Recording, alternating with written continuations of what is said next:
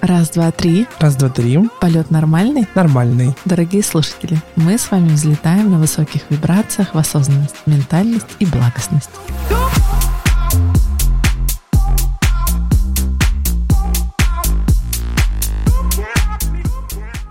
Ну что, Алочка, привет, как твои дела, как твое настроение? Привет, Паш. Мы давно не виделись. Давно не виделись, а, но давно и не слышались, да? Да. Ну, я сегодня хочу с тобой затронуть такую достаточно щепетильную тему, но без которой не существует, наверное, ни одни отношения. И, в принципе, жизнь человека, мне кажется, на процентов 80 складывается на этой энергетике. Мы будем с тобой говорить про сексуальность. Да, давай. Этого подкаста очень давно ждали, мне кажется. Я думаю, да. Я думаю, людям тоже интересно. Вообще, а что такое секс? Секс — это одна из форм взаимодействия между людьми. Но секс многие рассматривают как чисто физическое действие, но если окунуться чуточку глубже, это все-таки высшая степень близости между людьми. Если говорить с точки зрения психологии, да? Ближе, чем в сексуальном плане, мы уже быть не можем.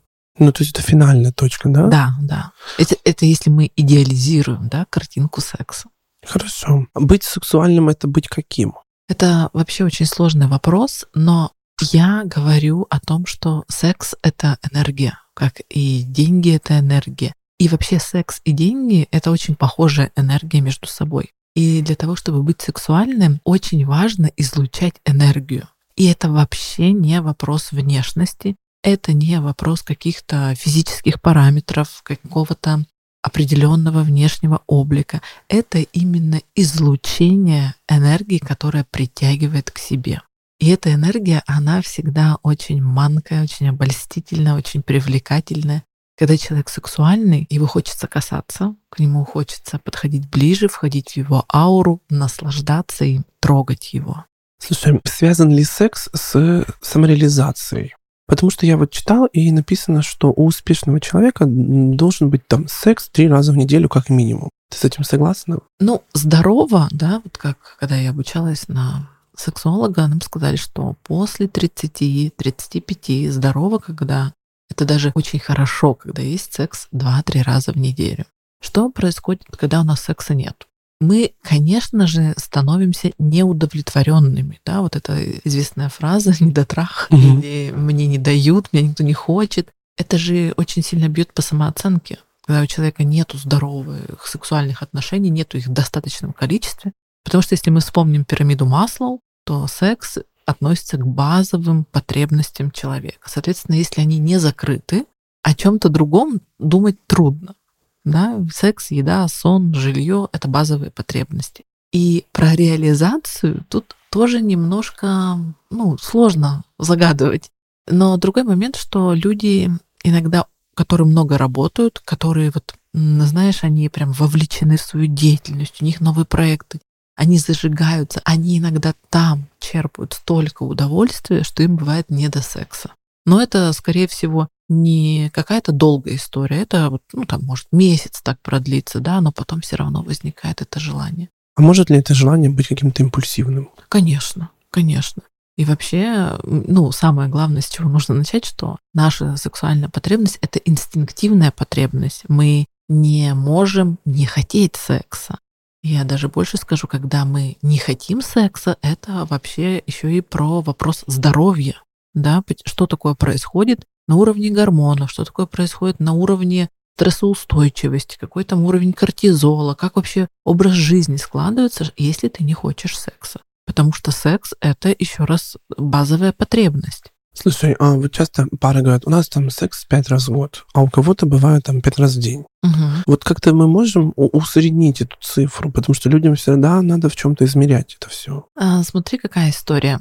Не стоит забывать про сексуальную конституцию, да? То есть Вообще, э, правда, человека нужно все-таки э, на первой стадии знакомства разговаривать о том, кому сколько секса нужно, потому что очень часто приходят пары, ну не часто, но приходят о том, что мужу надо секс пять раз в день, а мне надо пять раз в год. И я задаю вопрос, так было всегда? Если человек говорит, да, всегда, я говорю, ну это же изначально было понятно, что у вас разные потребности в сексе. У кого-то высокая сексуальная конституция, это тот человек, который будет достаточно долго, у него будет достаточно долго потенция, да, в, уже в таком возрасте пожилом. Ему будет хотеться секса, и если вы ее не удовлетворяете, он, соответственно, будет смотреть либо на сторону, ну, либо как-то изощряться. Это то, что, о чем нужно изначально, вот эти вот, как я говорю, сексуальные ритмы, их нужно очень внимательно к ним относиться. Потому что в будущем, уже когда отношения серьезные становятся, семейные, секс — это такая штука, на него все сваливают. То есть сам по себе занятия сексом достаточно простые, а, созданные для удовольствия, для продолжения рода, для близости, но... Рефлекторный процесс некоторый такой. Ну но к сексу же что примешивают? Обиды, шантаж, манипуляции, выяснение, кто прав, кто виноват, доказывание. Это же все очень вот в семейной жизни на секс накладывается. Ну, даже самый элементарный пример, да, когда, допустим, женщина не хочет близости с мужчиной, не знаю, устала она, разочаровалась она, и она не хочет разговаривать, что она делает? Она кладет ребенка в свою кровать. Их уже трое, к примеру, да? И ребенок есть, и муж говорит, ну, может, сексом займемся? Она говорит, да как? У нас же тут э, Сережа спит с нами. Ты не видишь, мы ему будем мешать. Это тоже очень неосознанный момент. Но это именно избегание, может быть, от, сексуальной, от сексуального контакта. Мы заговорили про семью, давай сразу. Что такое секс для женщины и что такое секс для мужчины? Э, женщина все-таки к сексу подходит несколько иначе. Как я всегда говорю, когда мужчина и женщина встречаются, женщина представляет, как она идет с ним под венец, как она будет рожать от него детей, и женщина всегда ретроспектива намного вперед. Мужчина всегда сначала примеряет на женщину роль любовницы. Как мне будет с ней в сексе, насколько она легкая, насколько она инициативная, насколько она сексуальная и даже физически активная. Поэтому мы всегда немножечко с разных сторон смотрим. Но в последние годы с приобретением у женщин все больше и больше самостоятельности, и женщины стали активно проявлять свою сексуальную позицию. То есть они могут проявить инициативу, они могут пригласить на секс. И эм, уже вот, ну, буквально несколько лет назад женщины стали говорить открыто, и мужчины тоже, что им секс нужен точно так же, как мужчинам.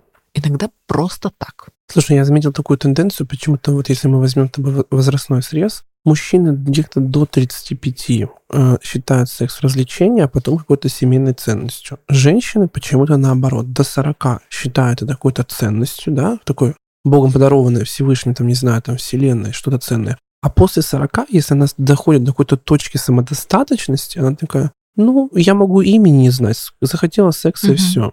Вот как-то объясни нам эту ситуацию. А, дело в том, что у мужчин и у женщин разные пики сексуальности. То есть если у мужчины пик сексуальности приходится на 25-30 лет, да, ну плюс-минус, это когда они хотят всех, вся, они хотят попробовать, изучить. У женщины пик сексуальности приходит на 40 плюс 45 лет. Именно поэтому есть пары, когда взрослый мужчина, да, и, допустим, с ним молоденькая девочка. То есть им примерно секс для одного нужен. То есть он уже успокоился, знает, что тут как бы ему перепадет, и ей не особо надо. Или, допустим, молодой 25-летний парень и женщина, которая его на 20 лет старше. Вот они идеально подходят по пику сексуальности. Они совпадают. И вот такие вот пары поэтому и происходят, ну, в сексуальном плане. Можно ли заменить э, секс мастурбацией?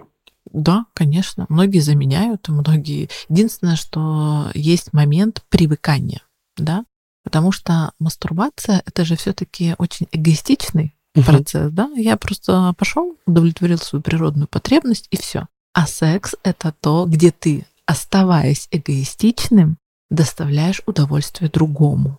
И это все равно будет про отдавание, про обмен энергии, про процесс.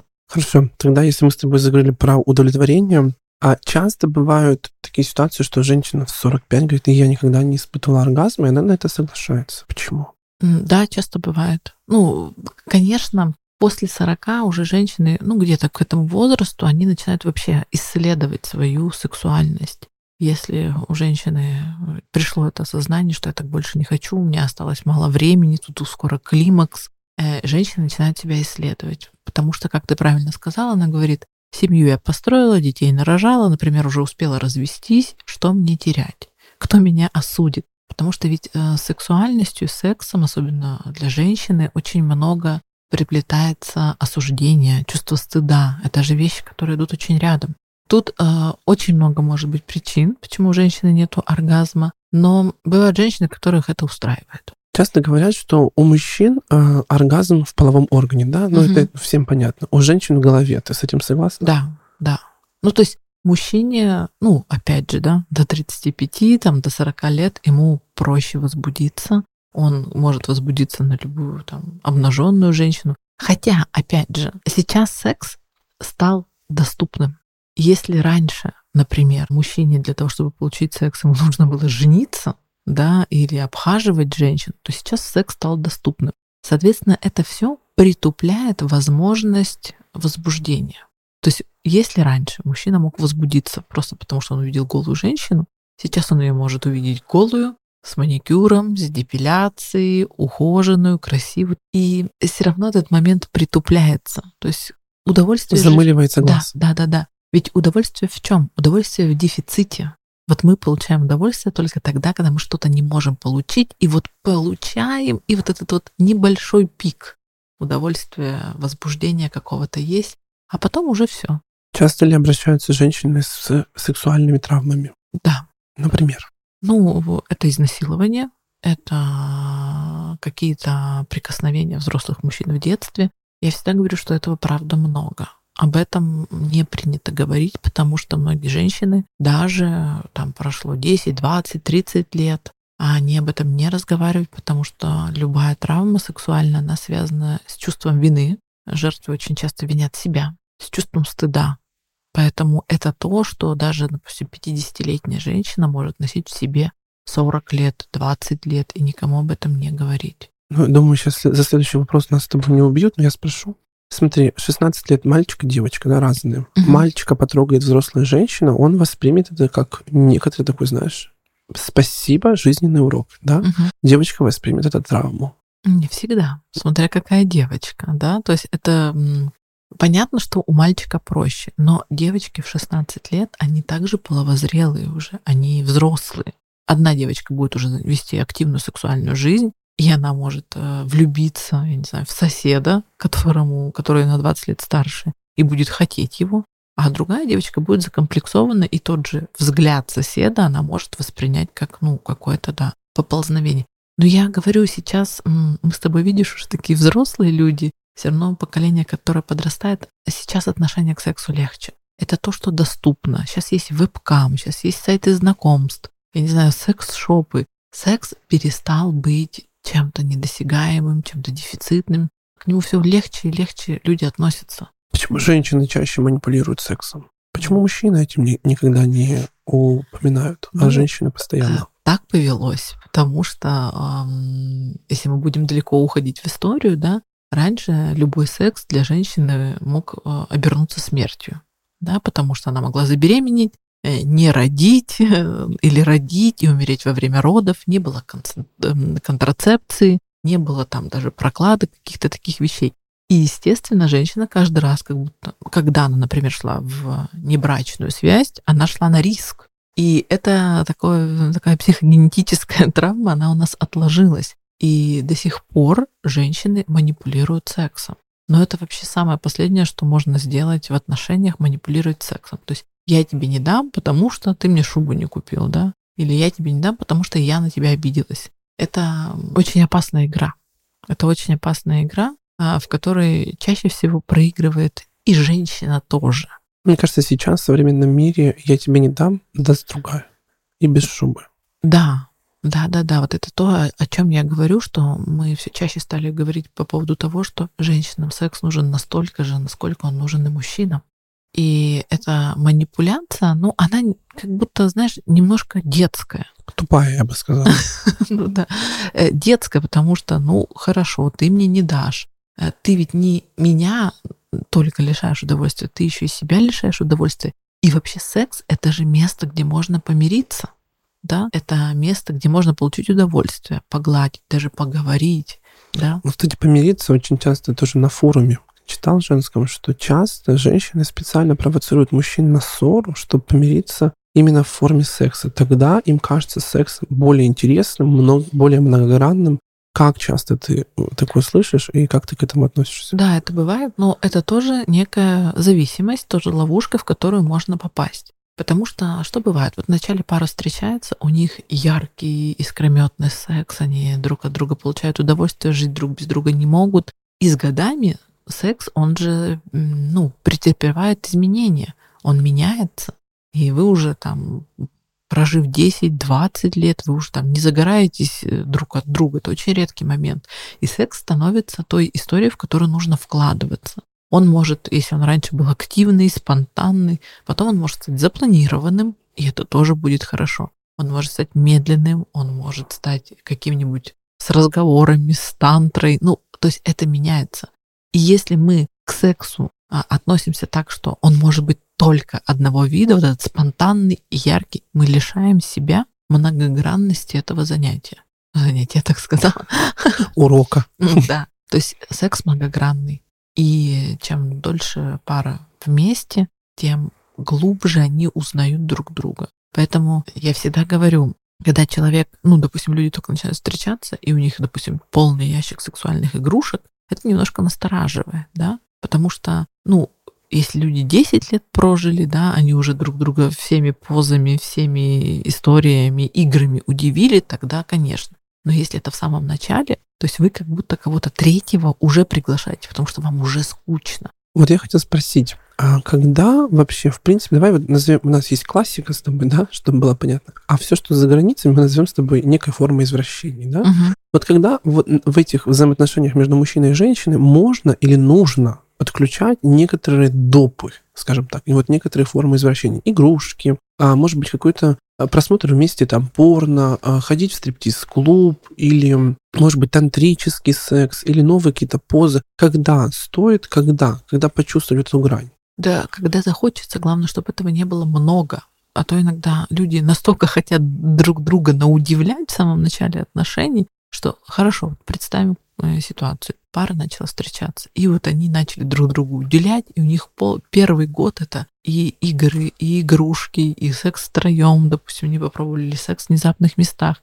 Где потом это будет грань изучения? То есть им потом обычный секс будет казаться очень скучным. У меня друг всегда говорит фразу, он три года в отношениях серьезных и говорит, никогда нельзя выдавать десятку в начале отношений. Он Сначала прав. 6, потом 7, потом 8, а потом надо выходить вот за границу десятки уже через лет 7-5. Да, да. То есть к человеку, Очень когда... Мудро. Это правильный подход, угу. да? Хорошо. А количество партнеров, зачем люди это считают?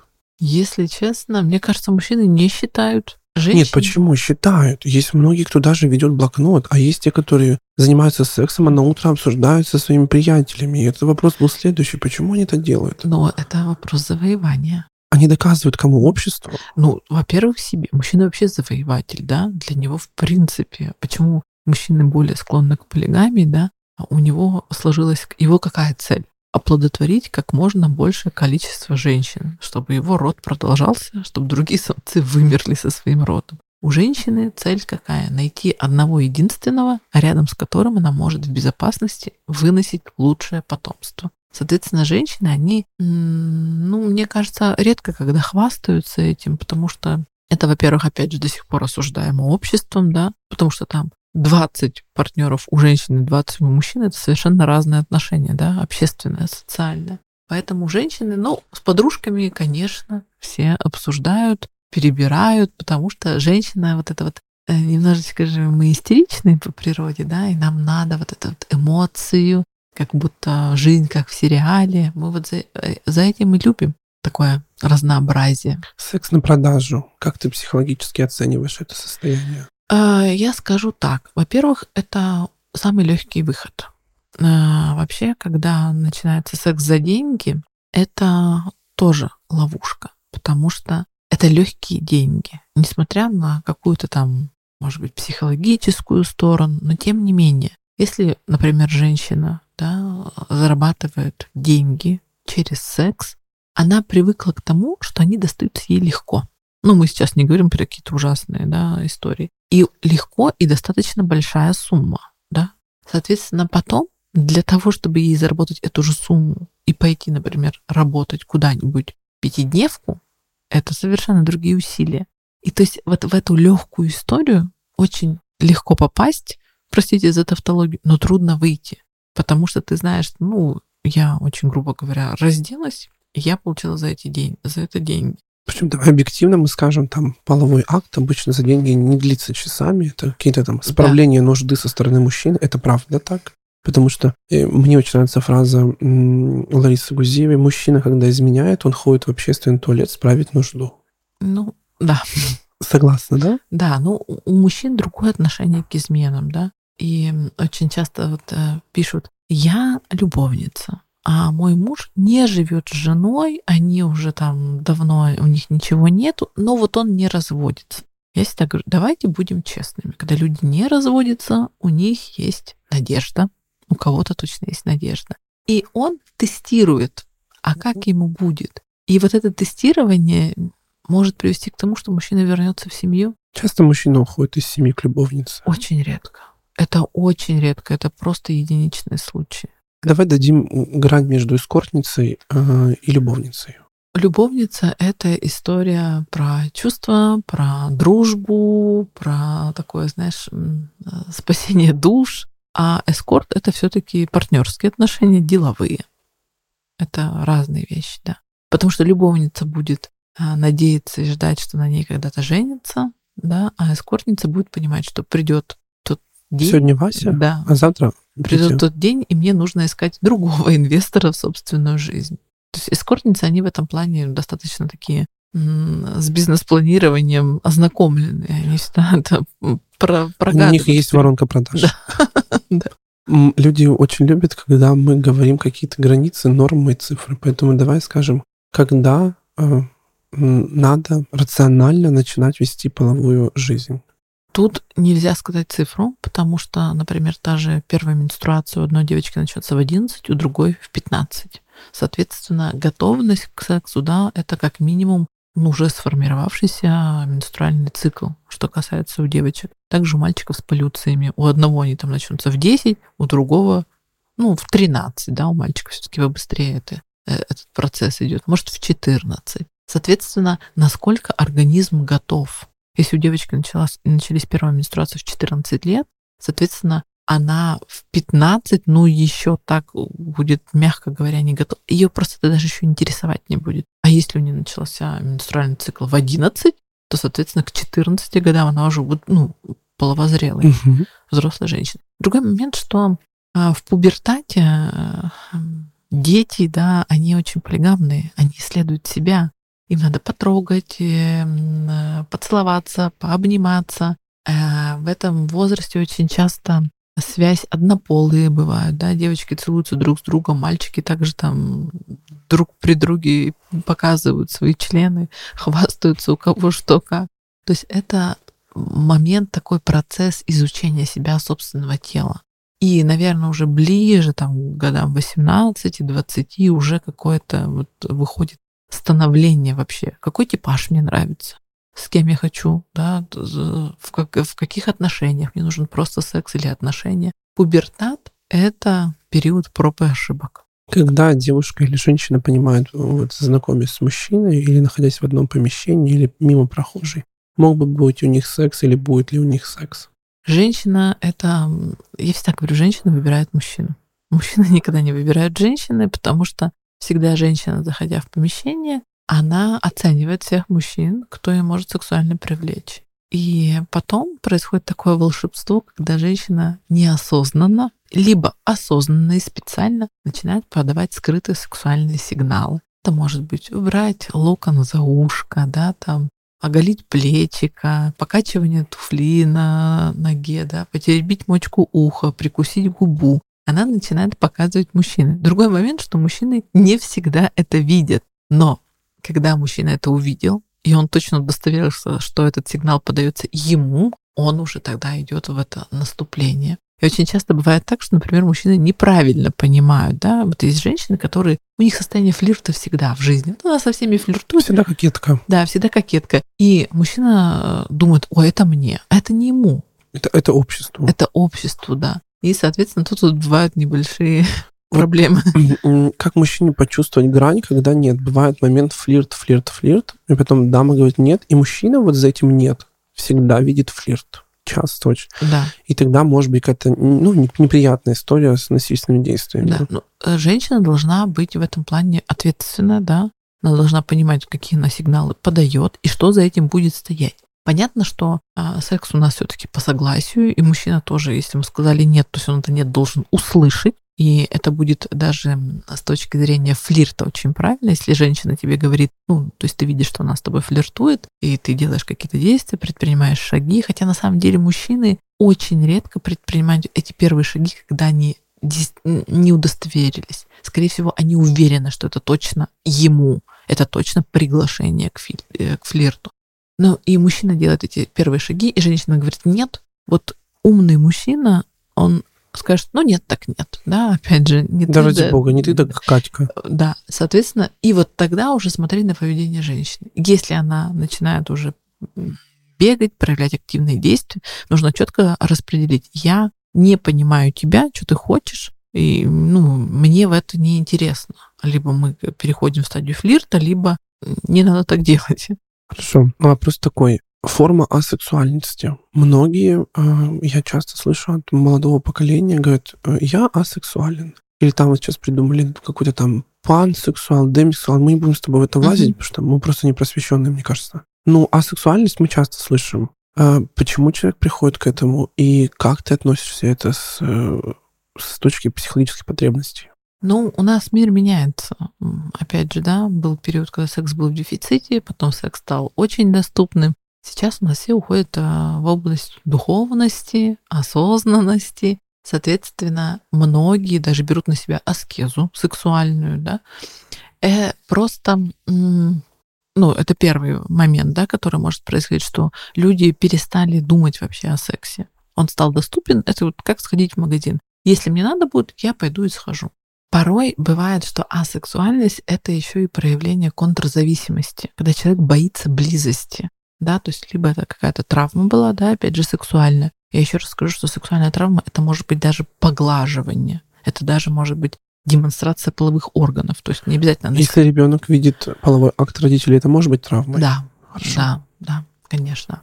Ну, другой момент, что это та травма, с которой многие умеют жить и справляются контрзависимость, когда человек боится близости. То есть для него вообще страшно подпустить человека не только в свой внутренний мир, а вообще стать близким. Ведь секс — это мы в сексе все голые, мы все уязвимые, мы там представляемся, у нас там какая-то гримаса может быть на лице. Я всегда говорю, секс — это вообще очень грязное занятие. Там очень много слизи, спермы, слюней, мы все там в не лучшем виде. И чем грязнее секс, тем он приятнее. Потому что когда там все такие идеально вылизанные... Пьяный секс самый лучший, с бывшими.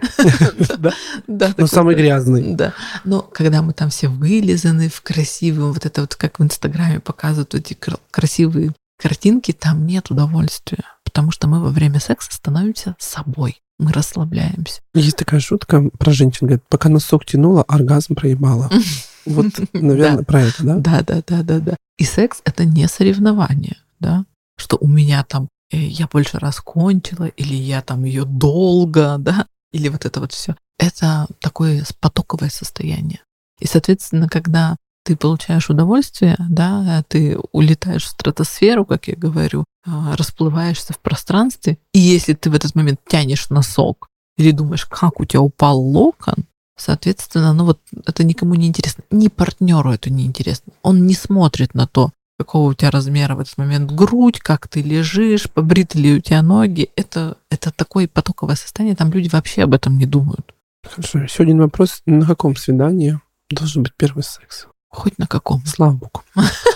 Финальный вопрос. Что значит быть сексуально, ментально здоровым человеком? Эм, э, я отвечу коротко. Прежде всего, хотеть себя. Когда вы хотите себя, когда вы получаете удовольствие от того, как вы гладите свое тело, от того, как вы мастурбируете, возможно, от того, как вы любуетесь собой в зеркале, от того, как вам хорошо с самим собой, вот в этом и есть самый главный секрет сексуальности. Потому что если человеку хорошо с самим собой, другие люди это чувствуют, и они тянутся к этому. А, предлагаю приземляться. Каждый выпуск подкаста мы завершаем по желанию. Что ты пожелаешь нашим слушателям? Любите себя, любите свое тело, наслаждайтесь своим телом, каким бы оно ни было. Трахайтесь на здоровье. Да. Пока-пока. Всего доброго. Пока.